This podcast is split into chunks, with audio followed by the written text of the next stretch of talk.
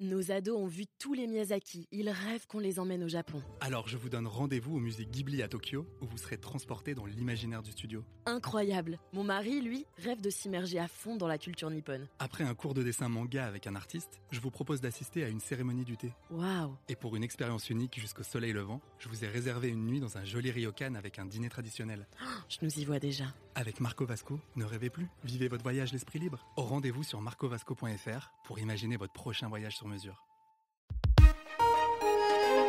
Figaro Radio. Parlez-moi d'histoire. Guillaume Perrault. Figaro Radio. Bonjour à tous. Le dernier Shah d'Iran a quitté le pays en 1979, poussé à l'exil par la révolution. C'était la fin de la monarchie dans un des plus vieux États du monde. Or, aujourd'hui, encore tout récemment, c'est le régime des Mollahs qui a été contesté à son tour à Téhéran par de nombreux Iraniens, en particulier des femmes, comme chacun sait. Du coup, certains, ont un regard plus nuancé, plus équilibré sur le régime du Shah qui a précédé le régime qui euh, s'était effondré dans une grande impopularité en 1979. Mais les passions ne sont pas éteintes autour du dernier monarque d'Iran. Alors, le dernier Shah d'Iran un bilan impossible. Pour en débattre, j'ai le plaisir d'accueillir Firouzeh Nahavandi. Bonjour. Bonjour. Vous êtes professeur de sociologie à l'Université libre de Bruxelles. Votre premier livre est au cœur de notre sujet puisqu'il s'intitule Les sources de la révolution iranienne chez l'Armatan et vous travaillez par ailleurs notamment sur la condition féminine dans l'Iran actuel. Yves Bomati, bonjour. Bonjour. Vous êtes universitaire, spécialiste de l'histoire de l'Iran et vous avez coécrit notamment Le dernier chat c'est chez Perrin, collection Tempus, et c'est traduit en persan, ce qui ne manque pas d'allure. Georges Malbruno, bonjour. Bonjour. Les journalistes, les journalistes et les lecteurs du Figaro vous connaissent bien, bien sûr, puisque vous êtes dans notre rédaction le spécialiste du Proche-Orient. Et votre dernier ouvrage, euh, coécrit avec Christian Chesneau, je crois, est Le déclassement français, c'est chez Michel Lafon, une réflexion sur la perte d'influence de notre pays dans la région. Alors parlons d'abord de l'Iran avant le règne personnel du dernier Shah. Ce qui me frappe, moi, c'est que c'est une dynastie très récente. Pour vous, c'est une évidence. Pour le public français, ça l'est moins. Euh, le, personnage qui a fondé la dynastie des Pahlavis, c'est le père du dernier Shah. Oui, oui, il s'agit de Reza Shah, qui, est devenu euh, euh, Shah d'Iran en 1925, après un coup d'État qu'il a fait en 1921. Donc en effet, c'était quelqu'un sorti du rang euh, militaire qui progressivement a gravi les échelons jusqu'à euh, arriver à la position suprême.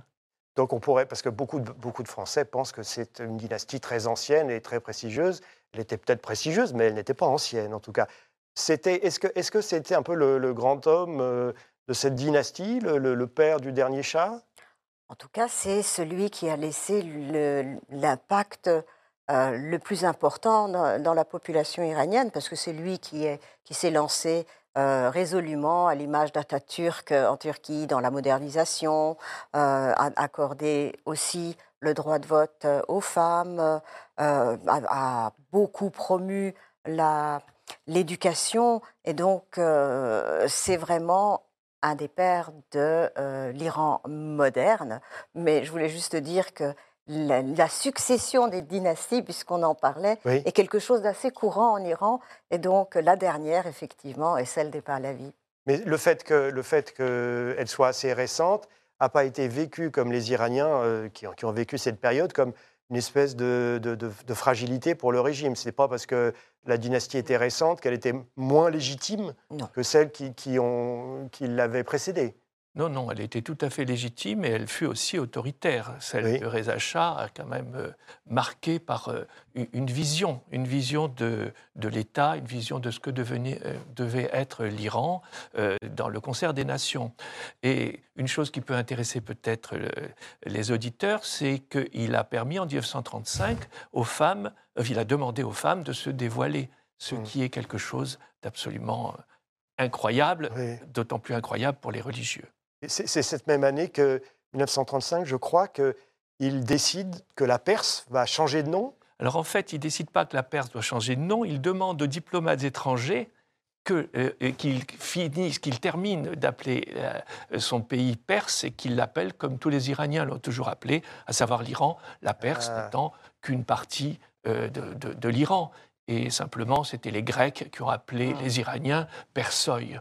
D'où euh, toute cette, euh, cette, tradition de nommer euh, les Iraniens perses par les Occidentaux. Donc c'est le, vocabulaire des Grecs qui s'est imposé oui. dans la langue diplomatique. Et... Voilà. Et ça veut dire beaucoup de la façon que les, que les Occidentaux voient l'Iran encore aujourd'hui. Ils le voient avec des yeux d'Occidentaux, de Grecs. Et, c'est un miroir déformant pour vous de la réalité iranienne? C'était un miroir déformant. Je pense que progressivement, ils, rectifient leur, leur, vision. Très bien. Alors, le début du règne du fils est mouvementé. J'étais très frappé de voir, j'ai les souvenirs d'enfance pour tout vous dire, de la chute du chat. Je ne comprenais pas grand-chose. On me disait un chat, qui, un chat qui est un empereur. pour un enfant français de l'époque, c'était quand même très curieux. Mais euh, c'était quand même un personnage euh, qu'on voyait à la télévision depuis un certain temps. Et j'ai été très frappé de voir qu'il est devenu roi, euh, enfin empereur plutôt, en 1941 pendant la Deuxième Guerre mondiale, ça paraît euh, antédiluvien. Il, est donc, il a donc régné très longtemps, en tout cas nominalement. il, il, devient, il monte sur le trône dans quelles circonstances? Eh bien, dans des circonstances extrêmement euh, euh, confuses. C'était la guerre.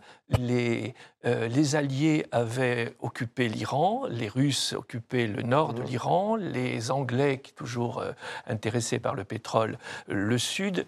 Euh, Téhéran lui-même étant quelque chose d'un peu à part. Voilà. Et il arrive dans, euh, dans ce jeu politique euh, qui n'est pas très très clair dans l'occupation en fait des, forces armées de, de l'Iran et tout ce qui va suivre va être extrêmement euh, difficile avec euh, cette occupation qui va durer, qui devait durer six mois après la fin de la guerre et qui va durer un petit peu plus longtemps.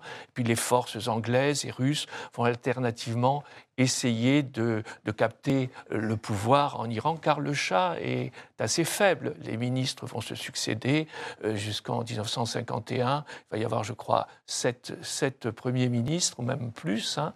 Mmh. Et euh, c'est sûr que euh, la période est extrêmement difficile et même confuse sur le plan de la direction du pays. Et alors, un épisode particulièrement confus, en tout cas pour un Français, c'est l'affaire Mossadegh en 1953 où à un moment, le chat part carrément, panique, si j'ai bien compris, et il part brièvement euh, euh, en Italie avant de revenir triomphalement. Est-ce que vous pourriez nous résumer, je sais que c'est difficile, cet épisode, enfin, pour montrer que le chat, a vécu des choses quand même très étonnantes tout au long de sa vie. Bah, c'est toute l'histoire aussi du pétrole euh, en Iran, puisque le pétrole a été découvert euh, au début du XXe siècle par les Britanniques, a été exploité par euh, les, Britanniques, et c'est eux qui, en fait, en avaient tous les bénéfices. Et les, les Iraniens n'étaient vraiment que pas actionnaires, les ouvriers y participaient avec des mmh. salaires qui n'étaient d'ailleurs pas mmh. mirobolants. Et à mmh. plusieurs reprises, il y avait eu des tentatives de nationalisation, dont d'ailleurs sous Reza Shah, donc le premier oui. Pahlavi, et jusqu'au moment où, à chaque fois que les Iraniens demandaient quelque chose, c'était rejeté. Et donc, dans les années 50, il y a un front national qui se forme autour de Mossadegh qui euh, propose la nationalisation. Il y a des remous politiques euh, et, des oppositions euh, qui se mettent en place. Je ne vais pas m'étendre là-dessus.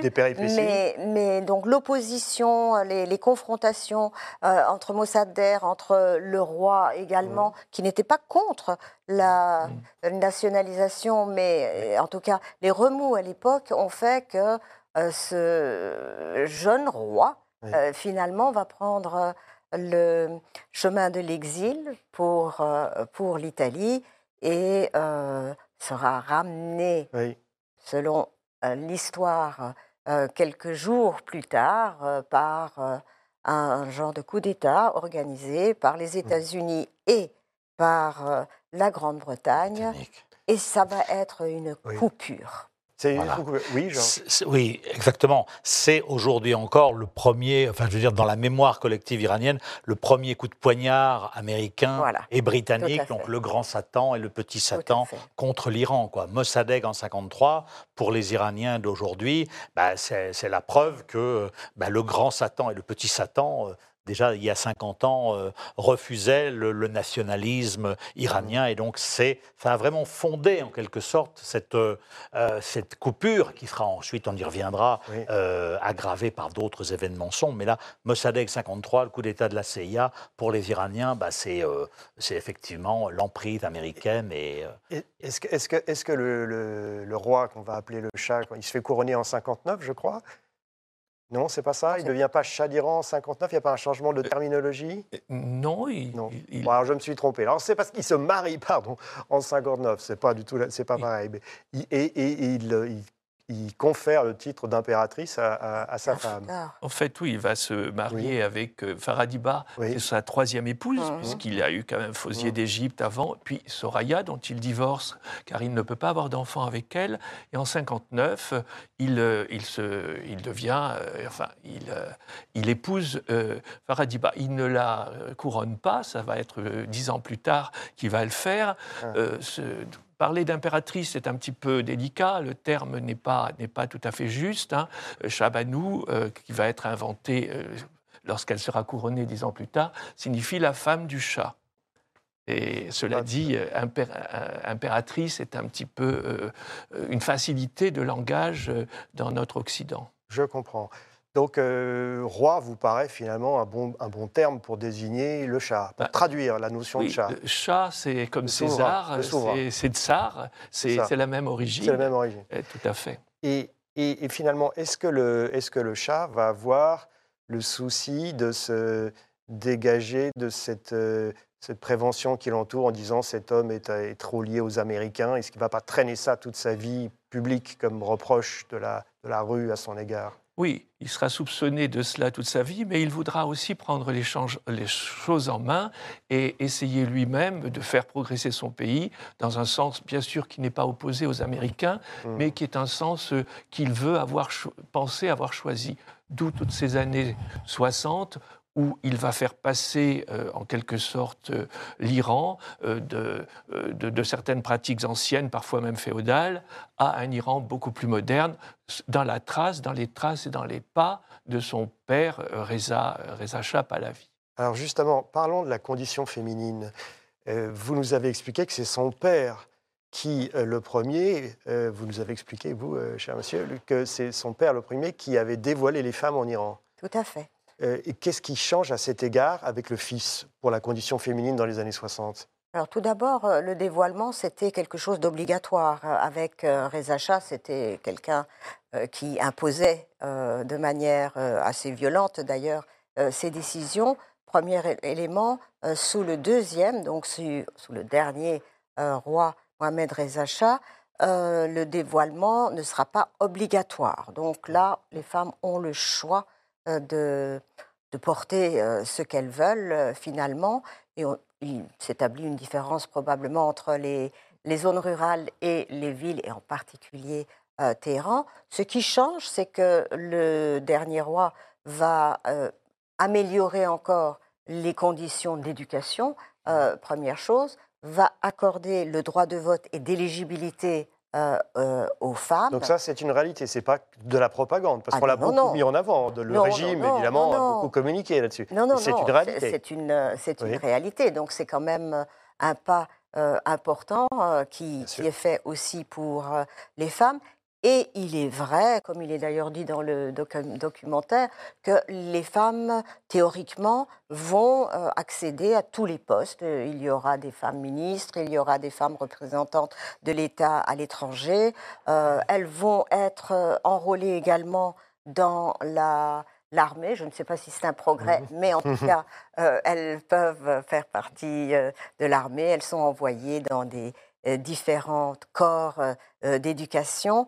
donc il y a quand même un grand pas qui est fait. C'est la continuité, mais peut-être moins choquante que sous Reza Shah, parce que Reza Shah, c'est vraiment l'ancien et un le nouveau. Un approfondissement, mais disons moins, moins autoritaire peut-être?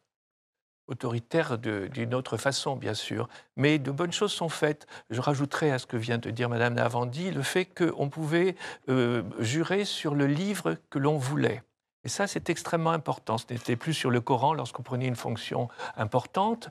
Et les religieux vont trouver que leur pouvoir s'amenuise et il va y avoir d'énormes protestations par rapport à ces avancées, à, pardon, à ces avancées sociétales. Ils vont aller dans la rue et euh, euh, euh, va émerger. Il avait déjà eu un rôle dans les années 50 et là, il va véritablement rentrer dans une action directe politique avec tout un ensemble de, de religieux tout à fait conservateurs. Mmh. Oui, et alors un autre, un autre chapitre souvent évoqué, c'est la réforme agraire. Mmh. On a beaucoup dit que c'était essentiel. Alors, il y a eu des images d'archives qui montraient le chat donnant des titres de propriété à des, à des agriculteurs. Est-ce que ça a dépassé le stade des bonnes intentions? Ça a été vraiment mis en avant mis, mis en, mis en, Ça a été effectif? Oui. Euh, oui, la réforme agraire, elle, elle est pour moi un moment aussi crucial. Tout d'abord, il euh, ne faut pas l'oublier, ça a été quand même euh, encouragé par les Américains. L'administration Kennedy, à l'époque, encourageait un petit peu partout les réformes agraires pour combattre la montée du communisme, l'obsession. Il y a, aussi, il y a aussi cette, toile de fond. Il s'agit quand même de juguler le, la menace communiste. La menace de, de, remous, en tout cas sociaux.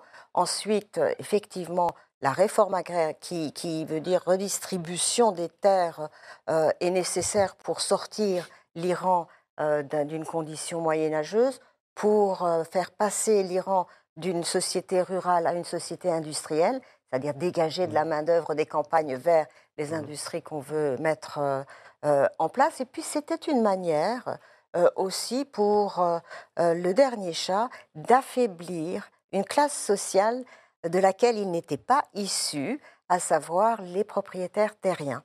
Et, donc, les propriétaires terriens, évidemment, la terre était leur euh, base de, pouvoir, et en essayant de les affaiblir, il se créait aussi parmi les paysans, entre autres, une base sociale dont il avait besoin.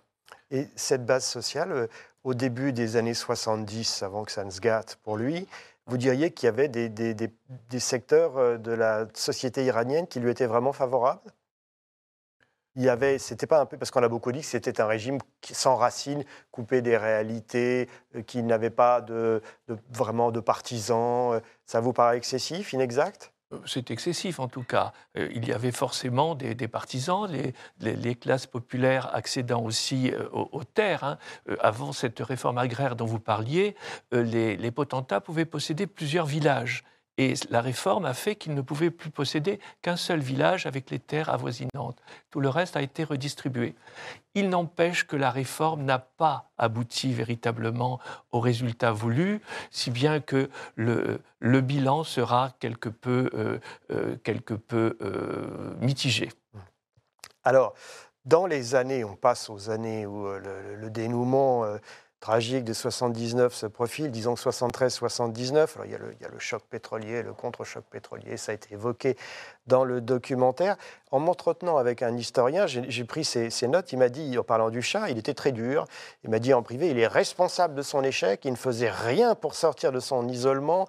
Il a refusé toutes les solutions raisonnables jusqu'au bout. Il y a beaucoup d'Iraniens aujourd'hui qui sont aussi sévères que sur le, le, le dernier chat d'Iran? Oui, il y a oui, il y a beaucoup d'Iraniens qui sont sévères parce que euh, même si aujourd'hui ils, n'épousent pas, euh, et c'est le moins qu'on puisse dire, les thèses de, la révolution islamique, le gros reproche qui, qui a été fait au Shah, c'est d'avoir en quelque sorte entre guillemets, vendu son pays aux Américains. Voilà. Et donc, la révolution, pour un certain nombre d'Iraniens, ça a été un moyen de se réapproprier euh, le nationalisme. Il y a eu quand même euh, une décision qui a été fort critiquée. C'était celle où euh, il y avait une immunité qui était accordée aux Américains qui pouvaient être, mmh. commettre un accident de la route mmh. et ils n'étaient mmh. pas jugés. Donc là, c'est ça qui, a été reproché beaucoup au chat. Ce qui a été reproché aussi, évidemment, c'est son enfermement, parce qu'à la fin, il était effectivement isolé isolé, sa police politique était extrêmement puissante. Et un épisode, moi, qu'on m'a raconté, que Jean-Claude Cousseran, qui était à l'époque jeune euh, diplomate en 78 à, Téhéran et qui est devenu ensuite patron de la DGSE, était en poste là-bas. Et, le poste diplomatique français, on voit à partir de l'été 78, où il y a eu une manifestation monstre de la Choura, hein, qui, est une commémoration chiite, il y avait un million de personnes, et, l'Artèche, l'armée va commencer de changer de poste. Et donc, Valéry Giscard d'Estaing, qui était très ami avec le Shah, qui avait un chef de service de renseignement, Alexandre de Marange, qui était aussi très ami avec le Shah d'Iran, euh, Giscard envoie son homme de confiance, Poniatowski, à Téhéran pour voir à la fin de l'année hmm. qu'est-ce qu'il en est? Est-ce qu'il faut croire ces diplomates qui nous disent que euh, le Shah va tomber, etc.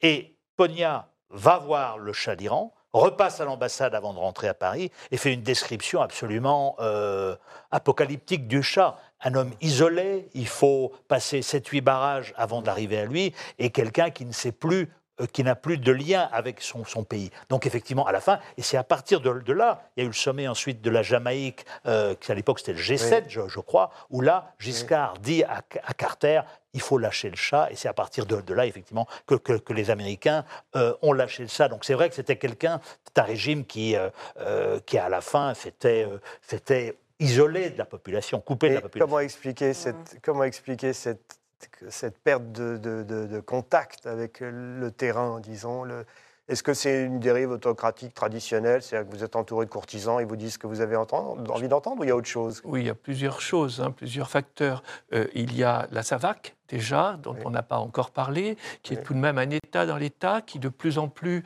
euh, va euh, isoler le chat de, du... La police politique. Donc. Voilà, la police politique. On va beaucoup, beaucoup critiquer cette cette euh, politique. Puis il y a aussi la maladie du chat, euh, qui avait une sorte de, cancer.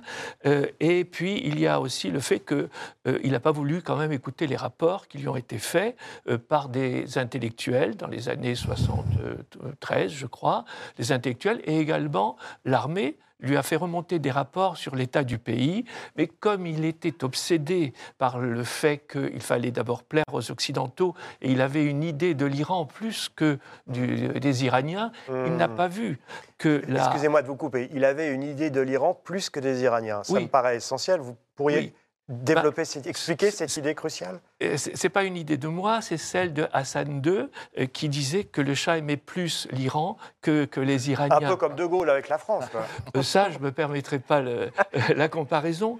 Mais en, tout cas, oui, il avait une idée d'un devoir par rapport à la modernisation de l'Iran et il n'a pas vu que la corruption s'était installée dans les, dans les élites. Il n'a pas vu, dans certaines élites, il n'a pas vu qu'on lui cachait euh, véritablement que la, population était en train de se couper en, au moins en deux et que euh, certains profitaient et d'autres étaient laissés dans, dans une sorte de désespoir puisqu'ils avaient accès aux moyens de, disons, euh, à l'université, mmh. mais ils n'avaient pas non plus accès aux meilleurs postes auxquels toute cette, cette culture leur aurait permis d'accéder. Donc vous diriez que paradoxalement, plus on améliore la situation d'une partie du pays, plus ça devient dangereux pour le régime qui améliore les choses finalement. Mais oui, bien sûr, il y, a deux, éléments. Tout d'abord, euh, il y a un discours sur le développement qui est continuellement lancé euh, par euh, les autorités.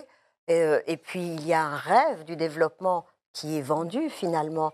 Et progressivement, les, aspirations des différentes catégories sociales vont euh, augmenter, hmm. sauf que les aspirations ne sont pas réalisées et donc les mécontentements se mettent en place. Si vous savez que, par exemple, vous pouvez être sauvé de la mort par un médicament, hmm. mais que en même temps vous n'avez pas accès à ce médicament, je ne dis pas que c'était le cas particulièrement, bah, vous allez être frustré. Ah, et puis il y a aussi un autre élément, c'est que euh, pour moderniser l'Iran, il fallait une classe moyenne, moderne. Et donc, euh, euh, effectivement, le régime a beaucoup mis l'accent sur l'éducation. Mais une fois que vous avez une classe éduquée, elle devient aussi la première qui critique le régime lui-même. Donc on est entré en, fait dans une spirale infernale. Georges, oui, en deux mots, qu'est-ce que les jeunes Iraniens qui n'ont pas connu ce régime pensent de lui aujourd'hui?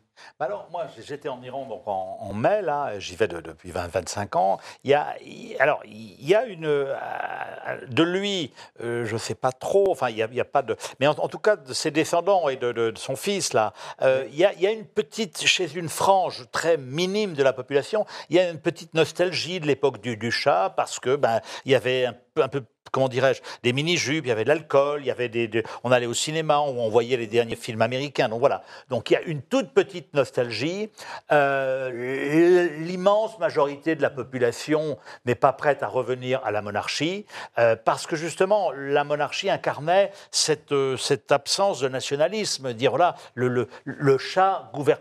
Vous l'avez bien dit, enfin, c'était l'Iran. C'était perçu comme tel. Oui, c'était perçu comme, tel. On est peut-être dans un débat sur la perception plus que sur la réalité, parce qu'il avait quand même de grandes ambitions militaires, même en matière nucléaire. Euh, oui, mais si dans la grandeur. L'Iran, plus que les Iraniens, son délire mégalomaniaque de, des, célébrations de Persépolis en 2000 l'illustre. En, 71. En 71. Donc l'illustre bien. Donc c'est ça, si vous voulez, que on a, les Iraniens, beaucoup, il n'y avait pas que les, que les mollahs. On, on a quand même, on l'a peut-être pas dit, l'Iran et l'Iran d'aujourd'hui, comme l'Iran d'hier, a, toujours quand même une composante religieuse, conservatrice, etc. Il l'a sous-estimé Il a sous-estimé son poids? Probablement. Je laisse la parole aux historiens, mais ça me paraît, ça me paraît assez évident. Bon, très bien.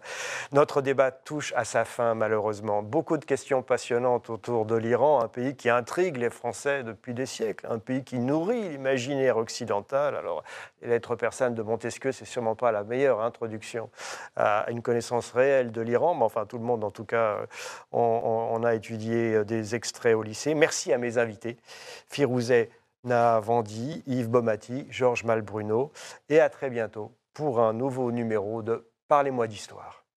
Nos ados ont vu tous les Miyazaki. Ils rêvent qu'on les emmène au Japon. Alors je vous donne rendez-vous au musée Ghibli à Tokyo, où vous serez transporté dans l'imaginaire du studio. Incroyable. Mon mari, lui, rêve de s'immerger à fond dans la culture nippone. Après un cours de dessin manga avec un artiste, je vous propose d'assister à une cérémonie du thé. Waouh Et pour une expérience unique jusqu'au soleil levant, je vous ai réservé une nuit dans un joli ryokan avec un dîner traditionnel. je nous y vois déjà. Avec Marco Vasco, ne rêvez plus, vivez votre voyage l'esprit libre. Au rendez-vous sur marcovasco.fr pour imaginer votre prochain voyage sur mesure.